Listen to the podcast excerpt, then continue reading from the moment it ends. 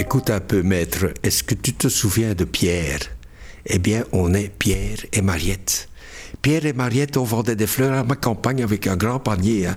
Et votre papa, il venait toujours, quand tu étais un tout petit garçon comme ça, venir acheter un œillet rouge. Hein. Quand il allait à dîner, il voulait des œillets rouges très noirs. Et chez Pierre et Mariette, on avait des œillets rouges très noirs. Et puis Pierre et Mariette, on a ouvert un magasin les affaires étaient difficiles. On s'est rendu compte que le moment de bonnes affaires, c'était la Toussaint, à cause de chrysanthème. Et Pierre dit à Mariette, écoutez Mariette, au lieu de faire des fleurs toute l'année et de perdre de l'argent, on va faire le chrysanthème. Mais rien que le chrysanthème. Eh bien, maître, tu vas pas me croire, toute une vie, planter, arroser, vendre, on est devenu le roi du chrysanthème. Voilà, merci Xavier Manier pour cette lecture du début d'un des chapitres, euh, un des chapitres souriants de votre livre. Il y en a de plus grave, il y en a qui évoquent euh, votre carrière. Merci Xavier Manier.